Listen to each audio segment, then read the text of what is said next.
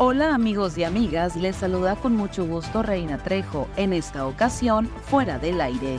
Estas son las cinco notas que debes saber antes de salir de casa.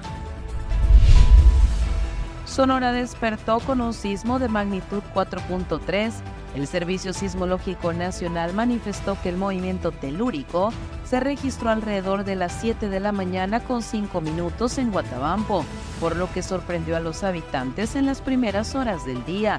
El Sismológico Nacional informó que el epicentro del temblor sucedió a 95 kilómetros al suroeste del municipio de Guatabampo. La Escuela Secundaria Técnica número 55 canceló clases ya que colapsaron los baños sanitarios y para evitar alguna enfermedad o accidente tomaron la decisión, notificaron a las autoridades municipales y están en espera de solucionar el conflicto. Para prevenir que la ciudadanía sea objeto de robo de cuentas en WhatsApp, la unidad cibernética de la Secretaría de Seguridad Pública de Sonora advirtió que ciberdelincuentes se hacen pasar por empresas de paquetería con el uso de ingeniería social. Jesús Mario Gastelum, director de la unidad cibernética, es quien dio a conocer la información.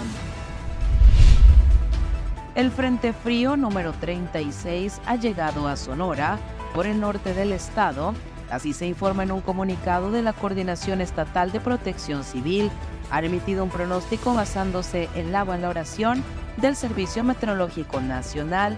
Se prevé que el Frente Frío llegue al noroeste de Sonora, asociado con la corriente en chorro subtropical, propiciando rachas de viento de 40 a 70 kilómetros por hora. La Cruz Roja Mexicana arranca la colecta nacional de captación de fondos, la cual va a estar presente en todos los estados del país, incluida la delegación Sonora, en donde el boteo habrá de iniciar el 26 de febrero. Que tengas un maravilloso día. Para fuera del aire, Reina Trejo.